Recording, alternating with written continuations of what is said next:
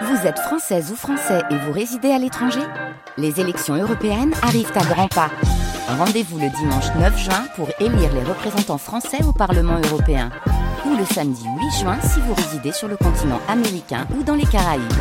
Bon vote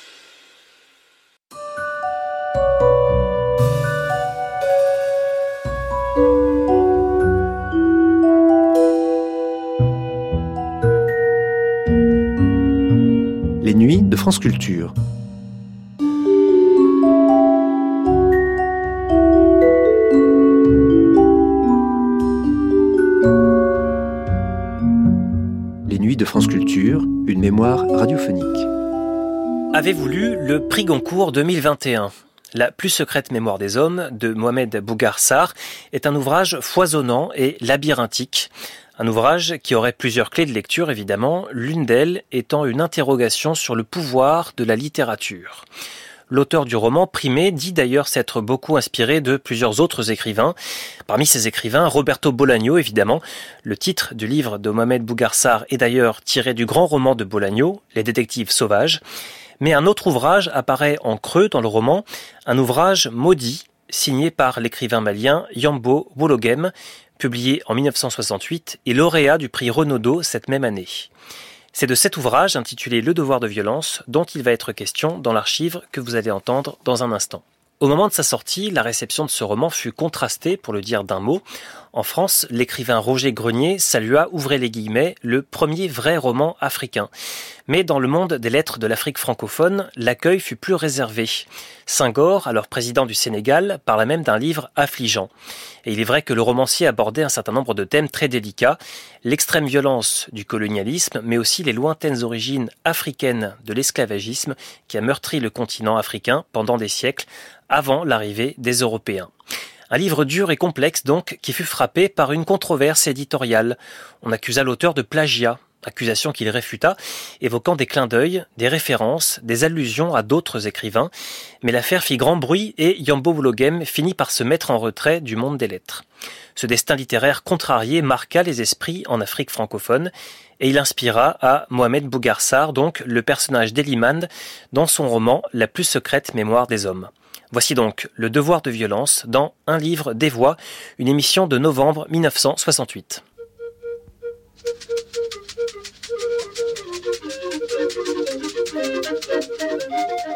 Un livre des voix. Aujourd'hui, Le devoir de violence de Yambo Wologem aux éditions du Seuil. Lecteur Jean Martin, Morena Casamance, Yvan Labéjoff. C'est une émission de Jean-Pierre Collin.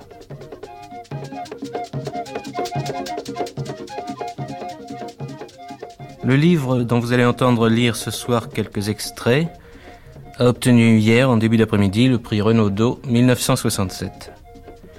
Roger Grenier, membre du jury, a bien voulu répondre à quelques questions de Colette Godard. Le prix Théophraste de Renaudot 1968 a été attribué au neuvième tour de scrutin à Yambo Welogwem pour son roman Le devoir de violence par sept voix contre trois, à, contre trois voix à Georges Buisse pour son roman La Barque. Roger Grenier, est-ce que vous avez été un supporter de Yambo Yulogem Pas dès le début, mais je me suis assez vite rallié à lui, je veux dire. Et pourquoi pas dès le début? Parce que j'avais, il y avait plusieurs livres cette année qui méritaient d'être distingués. Je n'avais pas pensé à lui en commençant, et d'ailleurs, je crois que peu de mes confrères avaient pensé à lui, sans trahir un secret. Et c'était Alors, un peu la surprise du scrutin, c'est Yulogem est sorti finalement. Mais d'ailleurs, tout le monde était ensuite d'accord pour trouver que c'était un choix très intéressant et très sympathique. Et en quoi Eh bien, d'abord parce que, euh, sans, sans exagérer, sans avoir peur des, hyperboles, on peut dire que peut-être Le Devoir de violence est le premier vrai roman africain. C'est-à-dire un roman qui ne doit rien à l'influence des, des cultures occidentales ou européennes. Ce n'est plus, comme on en a lu très souvent, enfin on a lu très souvent des romans africains de grand mérite, mais c'était toujours le, le pauvre noir opprimé par le blanc ou des, problèmes de colonialisme. Là, c'est tout à fait, c'est tout à fait autre chose. C'est le monde noir et africain vu de l'intérieur et avec cette préoccupation qu'a Yambo Ouloughem et qu'ont beaucoup aujourd'hui d'intellectuels africains de retrouver des racines à l'Afrique, c'est-à-dire de retrouver une histoire de, des siècles passés de l'Afrique, un peu comme euh, notre histoire de France. Et tout le livre commence non pas comme un roman, mais comme une chronique, et un peu comme la chronique de nos Mérovingiens, si vous voulez, ça ne le cède d'ailleurs en rien, en horreur à ce qui s'est passé dans notre Moyen Âge, avec des, tyrans qui, pour assurer leur pouvoir, pratiquent le meurtre, l'inceste, les tortures, tout ce qu'on peut imaginer. Et puis petit à petit, cette, chronique qui est sûrement héritée de la tradition orale des griots et que recueille là Yolugem, euh, devient un roman quand nous approchons des temps contemporains. Et on, voit à travers euh, toutes ces dynasties et puis les, hommes d'aujourd'hui comment, dans le fond, les, Africains font leurs petites affaires euh, sans tellement se préoccuper de la colonisation qui, est une sorte de, phénomène, d'épiphénomène qu'ils utilisent au mieux leurs intérêts et qui continuent dans le fond à servir leur rivalité féodale et la puissance des seigneurs contre les pauvres gens qui, partout, euh, sous tous les climats et en tout temps, restent les pauvres gens. Mais quelle a été la démarche du jury pour arriver au livre de M. Yoloughem? Oh ben, Vous savez, c'est la démarche de tous les jurys, c'est-à-dire qu'un livre a une voix, et puis après il en a deux, puis on voit si ça tient, si ça tient pas. il y a eu neuf tours, là, comme c'était long, quoi. Et puis euh, il y a eu une sorte de cristallisation autour de ce livre-là qui a fini par l'emporter. Mais alors, quels sont les contacts à ce moment-là entre les membres du jury? Eh bien, euh, le Renaudot, je ne sais pas si c'est une de ses particularités, mais enfin, à, celle-ci, d'avoir très peu de contacts. Nous ne nous réunissons jamais. Il y a eu une réunion en tout et pour tout avant le vote. Nous avons peu, nous échangeons peu de coups de téléphone, peu d'impressions. Euh, ça, n'en est que plus explosif et violent, la réunion, bien sûr. Et, d'autre part, nous avons deux de nos confrères qui sont des provinciaux, et nous tenons beaucoup à cela d'ailleurs. Il y a Marcel Sauvage qui habite dans le Var, à Bargemont. Il y a Mourou qui dirige un grand journal à Bordeaux. Et c'est pas, pas plus mal d'ailleurs d'avoir un peu le reflet de l'opinion de la province. C'est un peu une réaction contre le parisianisme qui est notre défaut à tous. Oui, mais vous suivez de très près euh, la démarche du prix Goncourt. Bon, mais le Renaudot, vous savez, a été fondé pour, euh, je ne dis pas pour corriger le Goncourt, mais par des gens qui s'ennuyaient en attendant le résultat du Goncourt, euh, qui étaient des courriéristes littéraires. Depuis le temps, évidemment, bien peu sont encore des courriéristes littéraires. Il reste d'ailleurs aussi bien peu de gens de la Fondation. Mais le Renaudot a continué à, coller au Goncourt, à la fois en temps, puisque c'est le même jour, en lieu, puisque ça se passe aussi chez les Drouans, et aussi en règlement, il n'y a pas de statut du Renaudot, on les chercherait en vain, mais enfin, euh, on, se calque à peu près sur le concours qui cherche à couronner une œuvre en prose euh, de préférence romanesque publiée dans l'année. Oui, mais cette année, ça a dû vous poser des difficultés, les difficultés du Goncourt euh, Non. Non, vous, vous savez bien d'ailleurs que, vous ne savez pas, que puisque nous annonçons notre prix en même temps que les, académiciens en cours annoncent le leur, nous avons toujours le risque euh, d'avoir choisi le même lauréat qu'eux. Et que pour euh, être garanti contre ce risque, nous, avons un lauréat de rechange dans la poche de Francis Ambrière qui vient annoncer le prix. Alors si jamais les Goncourt ont pris notre lauréat, eh bien nous annonçons l'autre, tout simplement.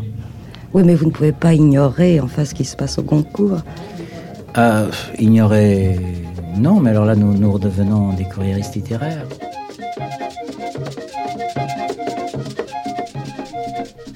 Voici donc quelques pages du livre de Yambo Wologem. Au moment où nous ouvrons le livre, Saïf, qui a incarné la légende de son peuple, après l'échec d'une dernière insurrection, capitule devant l'homme blanc. L'Empire était pacifié, morcelé en plusieurs zones géographiques partagées par les Blancs. La Négraille, sauvée de l'esclavage, accueillit heureuse l'homme blanc, qui, souhaitait-elle, lui ferait oublier la cruauté de Saïf aussi puissant que redoutablement organisé. Reconduit dans son palais de Tilaberi Bentia, l'empereur, cependant que son unique fils cadet était assis à sa droite, que les marabouts priaient, et qu'à l'arrière-cour les griots chantaient ses louanges, imposa le silence et attendit en ce 20 décembre 1900 le traité qu'il devait signer.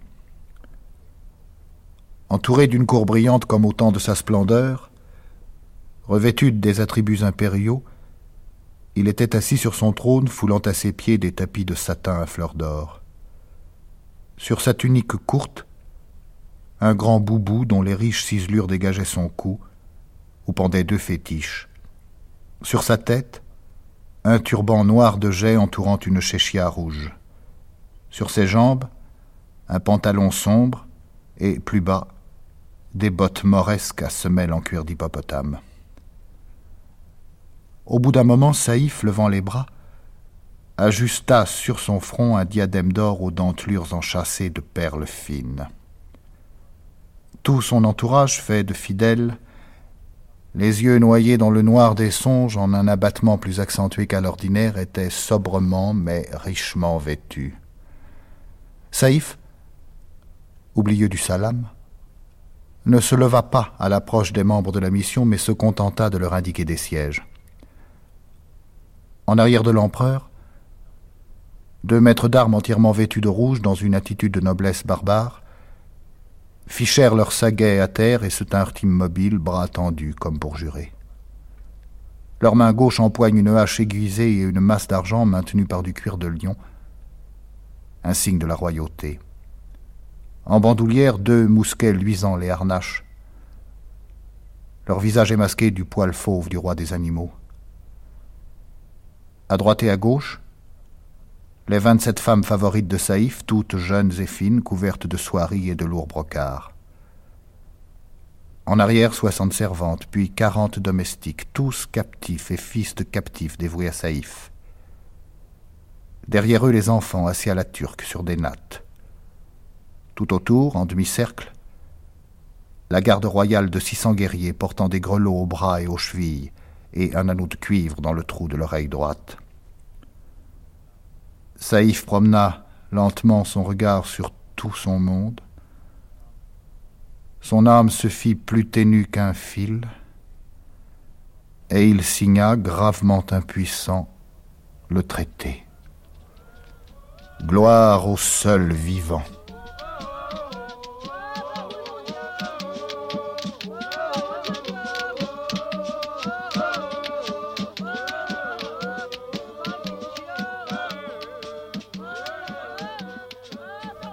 Seul vestige de ses rêves avortés, à la queue Gilles Venin, le cerf, dont les jours faits de dures corvées ressemblent beaucoup à la captivité du forçat. Levé dès cinq heures du matin, pour préparer le bain du maître qui va à la mosquée, courir ouvrir la porte, cependant que les captifs de leur pas silencieux s'affairent pour le petit déjeuner, couscous, sauce de mouton, lait, sucre, beignets. Tout est calme, pénombre. Et cependant, il faut aller quérir au bord du fleuve Yamé l'eau de la journée. Balayer la cour. Trois femmes à la tâche, cependant que cinq autres écrasent le mille, faisant une bouillie au lait pour les cultivateurs des terres du maître.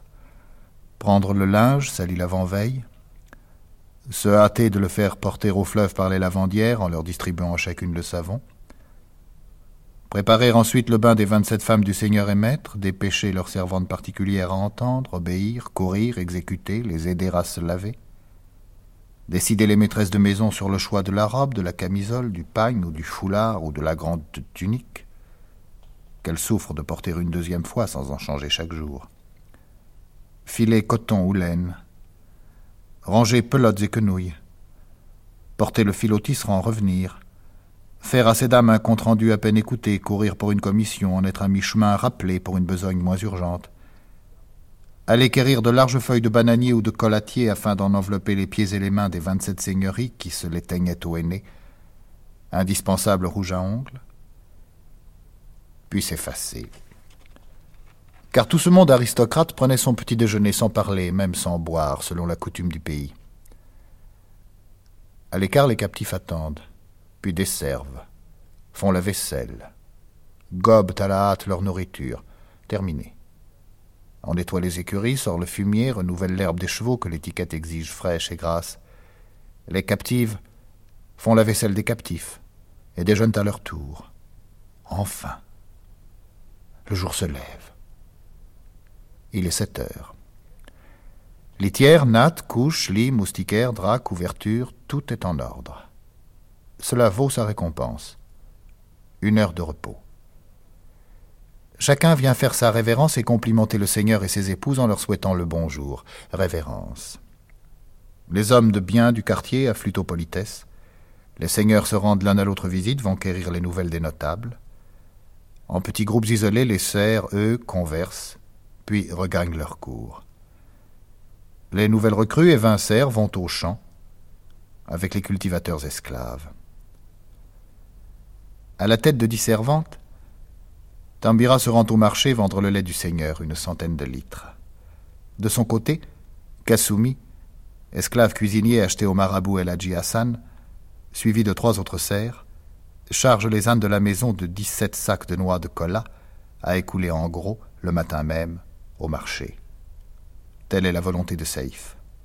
Après quoi, allant égorger au champ l'un des bœufs du troupeau de Saïf pour la cuisine de la journée, ils en découperont la viande, ramenée à dos d'âne, les intestins ayant été préalablement vidés et lavés au fleuve Yamé.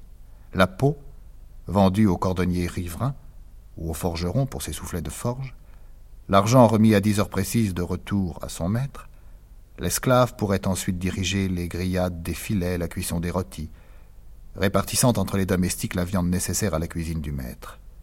Celle des serfs, des captifs et des esclaves venait après, conditionnée toujours par ce qui restait de viande, de tripes, de nerfs et d'eau. Vers treize heures, un vendredi où il était libre, Kasumi s'était mis en marche. Chaleur, moiteur, soleil, tendu tel un ressort prêt à frapper quiconque se hasarderait sous la mitraille de sa force immobile. Kasumi avait tourné à droite en sortant de la cour des esclaves, traversait Tilaberi Bentia à grands pas des chassiers traînant son ennui. Dès qu'il eut passé les dernières maisons, il suivit d'une allure plus calme le sentier poussiéreux qui mène au fleuve Yamé. Il se sentait petit, seul, vidé, perdu dans cette unique trop large, trop longue, dont les manches couvraient ses mains, dont les pans gênaient sa culotte grise, trop froufroutante, qui l'obligeait à écarter ses jambes pour aller vite. Il avançait, nu-pied. Triste figure de travailleur s'engage, là, mais naïf, d'une naïveté presque animale, avec de grands yeux noirs, doux et calmes, une tache de naissance sur la paupière droite. Il ne semblait pas sentir le soleil, allait comme au-devant de lui-même, une idée en tête, car il avait trouvé à l'ombre d'un bananier un endroit lui rappelant son pays, et il ne se sentait bien que là. Au croisement des derniers sentiers où s'embrouillent les pas sur les berges de sable, il ôta son bonnet qui lui pressait les tempes, puis s'essuya le front. Il s'arrêta quelque temps sur un tertre à bout de souffle, comme pour mieux supporter qui caressait l'eau, le soleil, blafard mercure arrosant le jour. Son corps demeura là, planté une minute ou deux, incendié par la phosphorescence de l'après-midi, tandis que son esprit, hanté de vagues souvenirs du pays, images naïves, revoyait un coin de champ, une haie, un bout de case, une mer, une lointaine razzia, et la demeure des saïfs. En arrivant au tout premier taillis, Kasumi cueillit une figue et se mit à en arracher doucement les nervures, songeant aux gens de là-bas. De temps à autre, sa voix monocorde citait un nom, rappelait un fait de son enfance, dont quelques syllabes seulement suffisaient à nourrir le souvenir. Et le pays, le pays lointain, peu à peu l'envahissait, lui renvoyant à travers la distance ses formes, ses bruits, ses horizons connus, ses odeurs, et la saveur de la terre verte où courait la brise. Il s'assit sous son bananier, content et triste, plein d'un chagrin doux, lent et pénétrant de bête en cage qui se souvient. Il demeura ainsi sans rien dire, le regard mélancolique avec un bourdonnement contre les tempes, les doigts croisés comme devant son maître, les jambes allongées, noires, tout contre les herbes folles, sous le bananier. Et la blancheur de son boubou et le métal de son sabre faisaient s'arrêter les moinillons qui pépiaient, voltant sur sa tête. Il tournait son regard vers Tilaberi Bentia, aperçut Tambira, qui s'acheminait vers le fleuve. La servante appliqua ses lèvres entr'ouvertes sur la nuque chevelue d'un rameau, et Kasumi se sentit réjoui par les reflets d'ambre que jetait la calebasse de linge sous la flamme du soleil. C'était une grande femme vigoureuse, noire et souple, dont les beaux yeux en amande l'apercevant rirent avec une bienveillance protectrice de femme dégourdie qui sentait la timidité de Kasumi. Elle demanda Que faites-vous par là? Serait-il que vous regardez grandir les bananes? Peut-être bien. Yériti Fait chaud. Ah, pour ça, oui. Elle alla son chemin. Dix mètres plus loin, ce ravisant revint sur ses pas. N'auriez-vous pas de linge à laver? Je lave le mien. Non, merci. Elle demeurait debout devant lui, les mains sur les hanches la calebasse en équilibre sur sa tête, contente du plaisir que sa proposition avait fait. Au revoir À une autre fois Et il suivit des yeux aussi longtemps qu'il put la voir, sa belle silhouette qui s'éloignait, qui diminuait, qui semblait s'enfoncer dans l'ocre pâle du sable de la rive. Le vendredi suivant, le revoyant assis à la même place.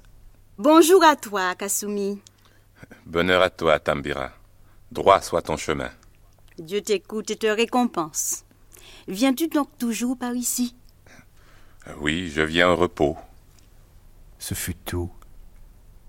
Mais le vendredi d'après, elle rit en l'apercevant.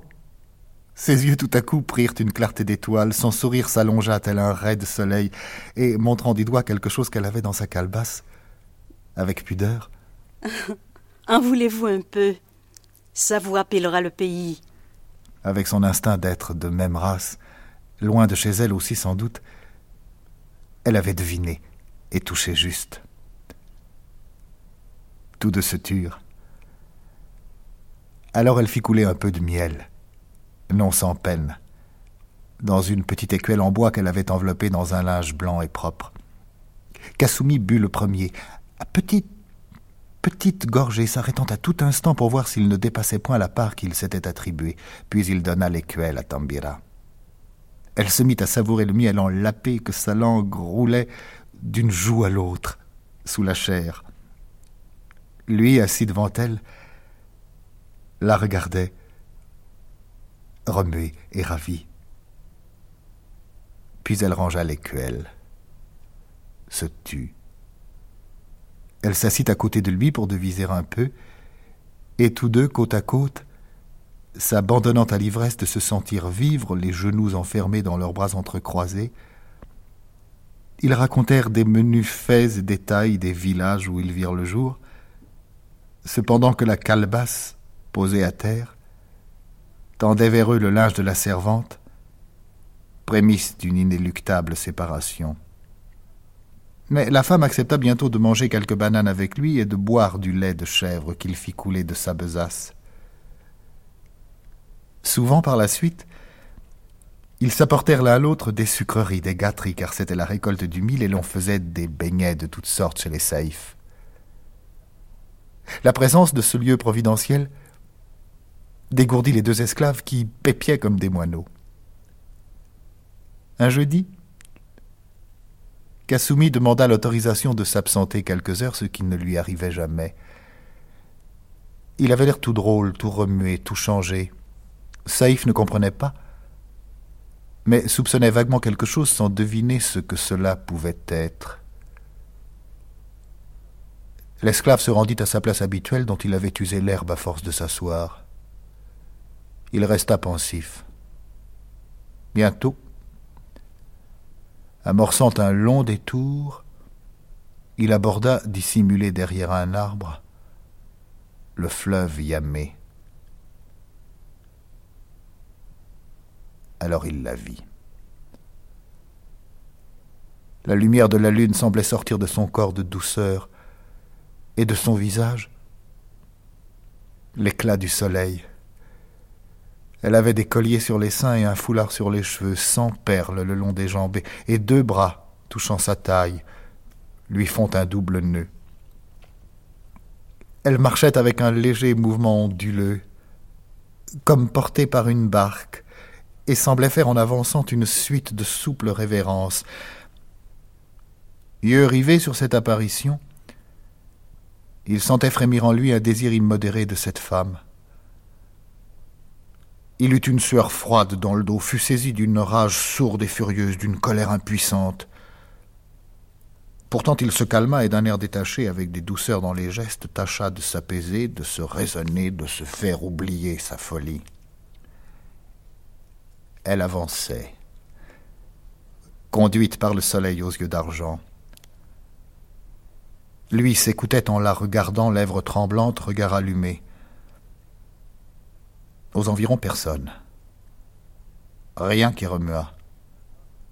Pas un cri d'oiseau, nul chant de cigale, pas un bruit, pas même un clapotement, tant le fleuve immobile semblait engourdi sous le soleil. Mais dans l'air cuisant, Kasumi croyait saisir une sorte de bourdonnement de feu. Elle disparut derrière un buisson.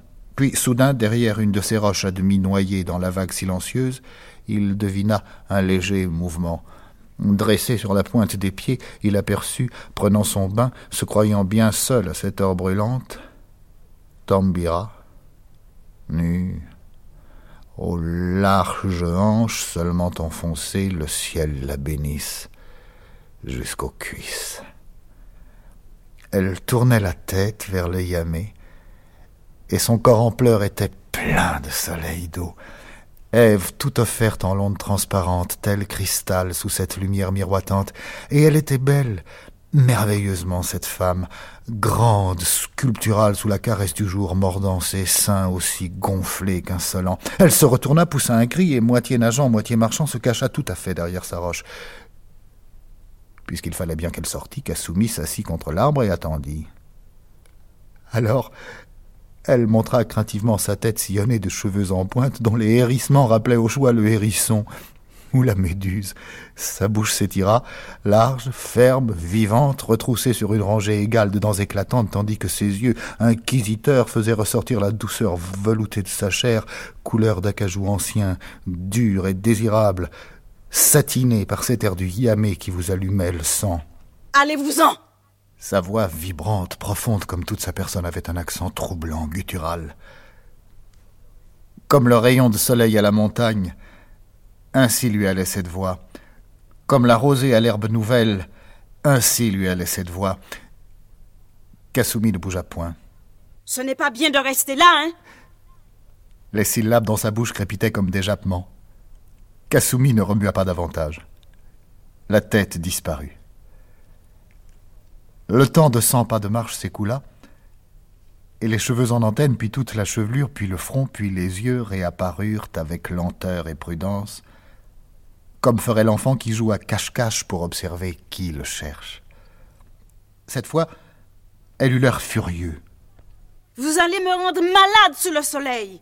Je ne partirai pas tant que vous serez là. Alors Kasumi se leva, et, se prenant de pitié pour lui-même, à regret tourna le dos, s'en allant, non sans se retourner souvent.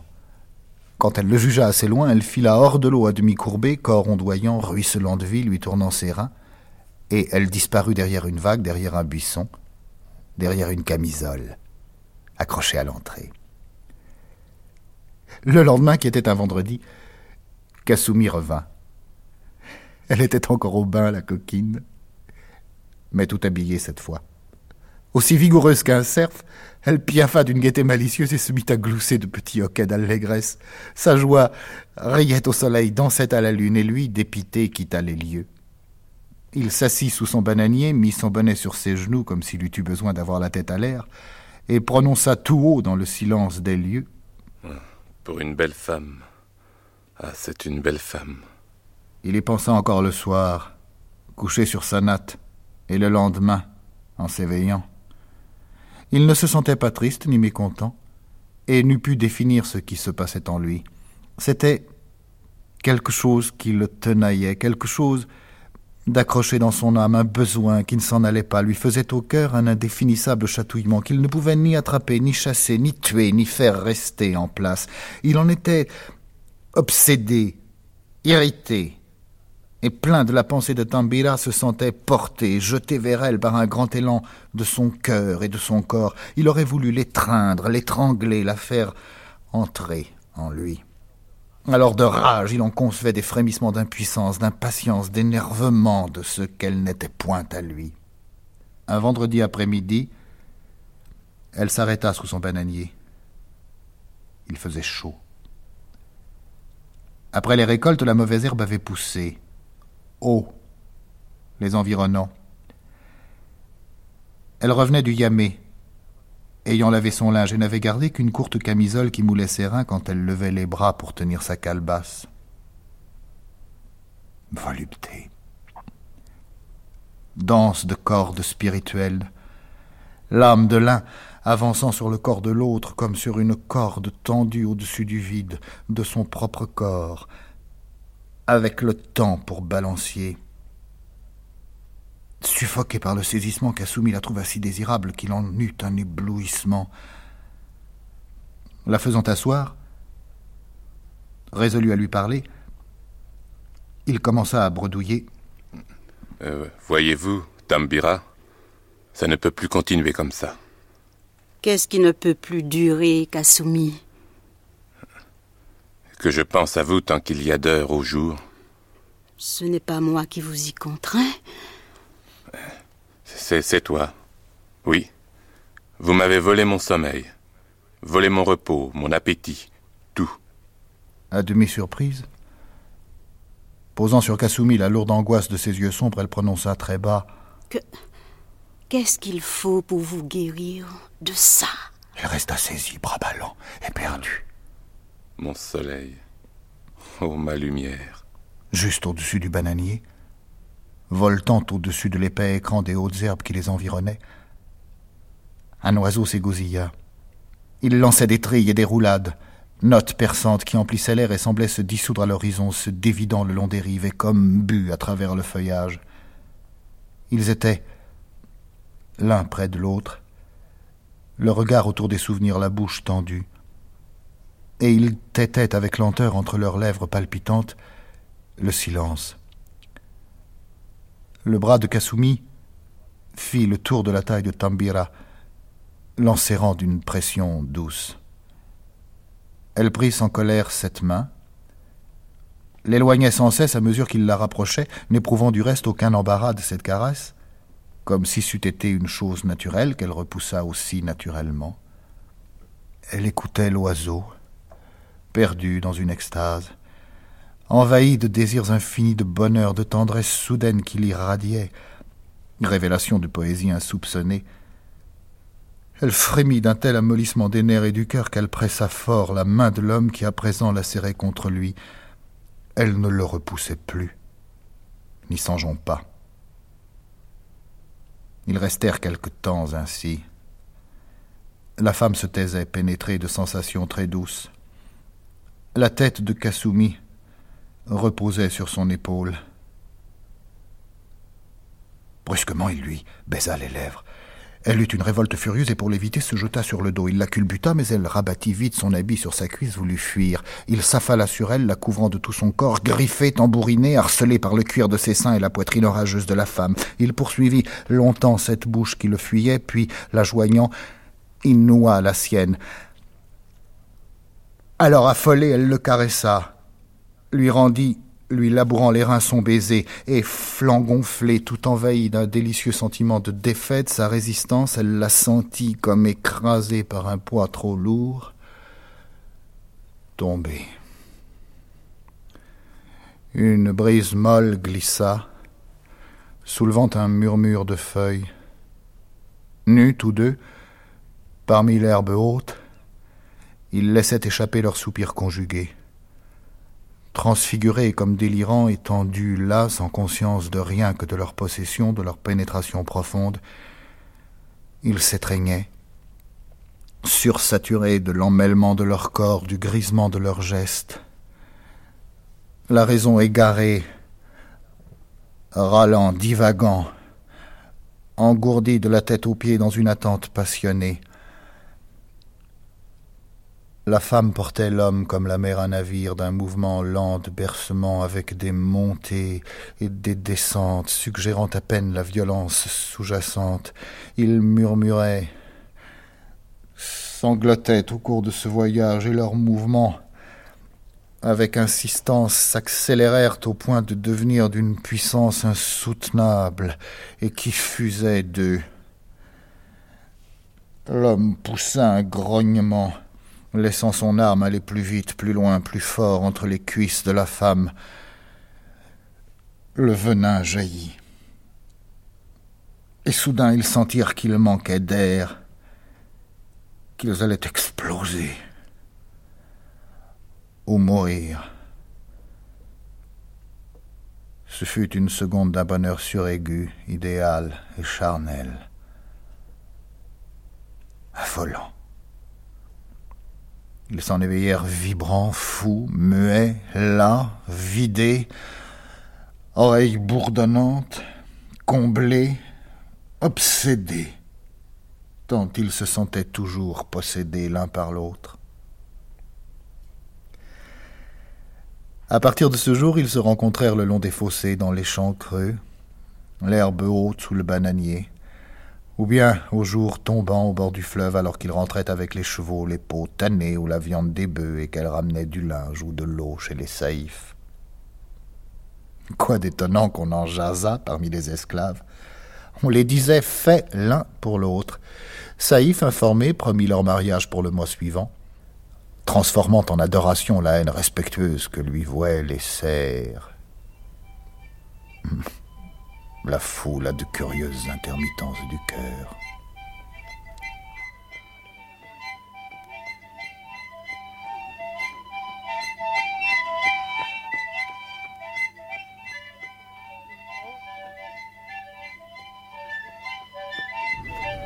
Monsieur Yulagem, je voudrais d'abord naturellement que vous me parliez de votre livre, qui est un livre sur un livre purement africain.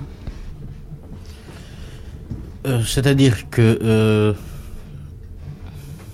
si vous voulez, j'ai pensé euh, que les Africains avaient vécu jusqu'ici dans une espèce d'attitude d'esclave. Autrement dit, au lieu de se définir par rapport à eux-mêmes et à une authenticité proprement africaine, il se définissait d'abord et avant tout par rapport aux critères de civilisation de l'homme blanc. Euh, ceci, bien entendu, a conduit à la facilité de cultiver un anti-impérialisme de façade tout en entrebâillant de notre côté euh, sa bourse de penaillé devant la France euh, qui, à titre d'alibi, est chargée de penser les problèmes de l'Afrique. Euh, j'ai pensé dans le devoir de violence euh, retracer, si vous voulez, à travers une perspective de légendes, de chroniques, d'épopées et de romans, le triple colonialisme qui avait affecté ce continent, à savoir tout d'abord le colonialisme du notable africain, puisque tout aussi bien sépare ce notable que l'homme noir est devenu nègre, puisque cette notion est liée à celle de négrier. Ensuite, le colonialisme de la conquête arabe a donné les superstructures euh, idéologiques qui convenaient. Et enfin, euh, l'homme blanc,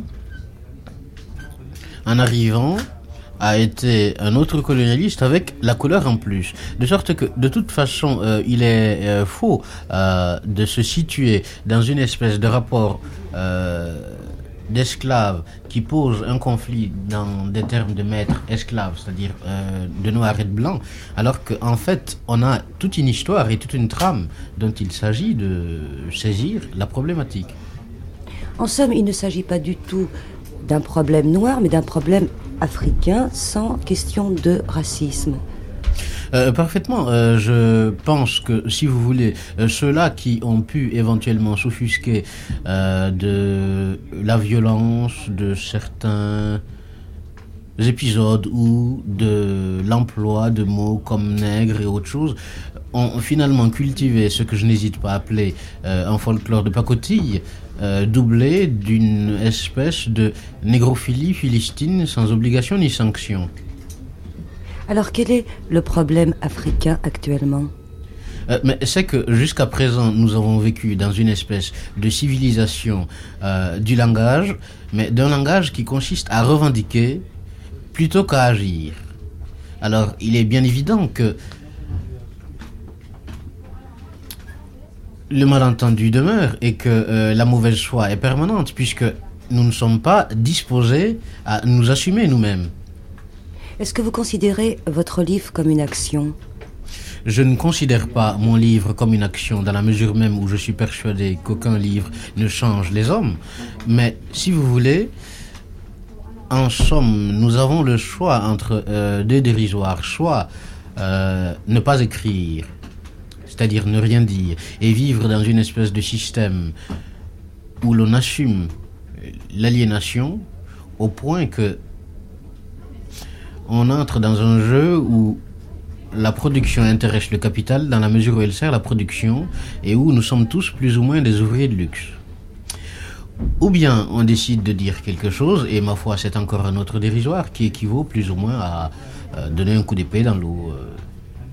Euh. Mais vous pensez que euh, ce choix est forcément dérisoire? Mais j'appelle ce, choix dérisoire parce que j'estime peut-être à tort, mais j'aimerais bien en avoir euh, la contradiction, que la parole ne vaut que tant qu'elle conserve sa valeur marchande, dans une situation culturelle et euh, économique où tout est libellé, étiqueté, emballé, récupéré et vendu.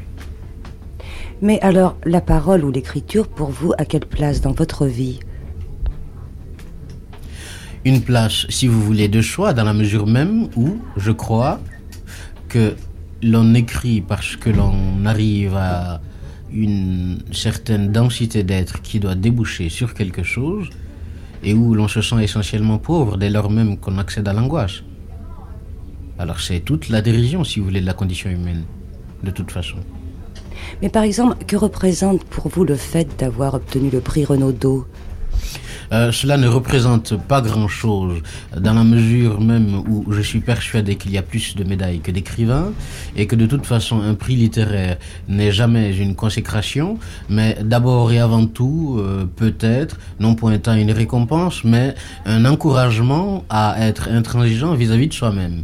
Alors euh, ce côté, si vous voulez, mondain et de félicitations, euh, cela entre euh, éventuellement dans les clauses particulières euh, d'un contrat où il faut savoir accepter de jouer un jeu qui est celui d'un certain milieu, mais sans s'en sentir victime ou sans, sans faire une éthique.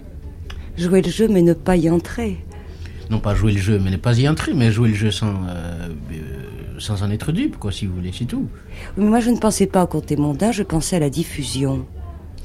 Euh, de toute façon, vous savez, euh, il ne s'agit pas d'ouvrir boutique euh, et de se dire que, ma foi, un prix littéraire ouvre des structures d'accueil assez vastes qui vous permettent de vous insurger en marchand impénitent doublé d'un jésuite. Mais on fait ce que l'on a à faire quand on pense que précisément cela euh, vaut la peine d'être fait, puisque tout aussi bien quand nous mourrons, peut-être, ce qui nous tient le plus à cœur, sans doute, c'est le souci des œuvres créées. Mais les œuvres sont créées pour être lues, et quand même par le maximum de personnes. Bien sûr, je ne dis pas que je suis euh, un adepte du happy few ou bien euh, euh, du best-seller. Non, je dis que tout simplement, il faut faire ce que l'on a à faire sans se soucier de contingences qui de toute façon ne dépendent pas de vous. Mais là, à partir du moment où vous l'avez obtenu, ce prix, quel, quel sentiment en éprouvez-vous ou quel avantage pensez-vous en obtenir? Quel danger pensez-vous devoir éviter? Euh, de toute façon, je vous dis que c'est quelque chose qui ne me concerne pas, je veux dire par là qui ne me perturbe pas, de sorte que ce, n'est pas un problème pour moi. C'est un accident, c'est tout.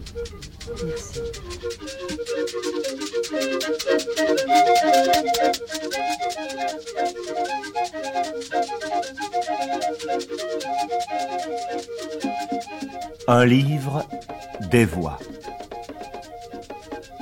Aujourd'hui, Le devoir de violence de Yambo Wologem aux éditions du Seuil.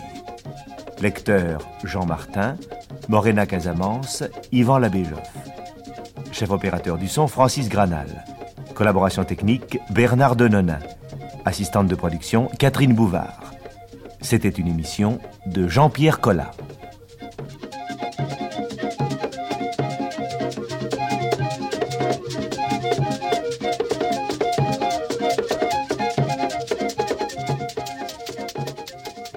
Cette émission a été diffusée pour la première fois sur France Culture le 19 novembre 1968. Vous pouvez la réécouter en ligne sur le site franceculture.fr, à la page des nuits de France Culture et sur l'application Radio France.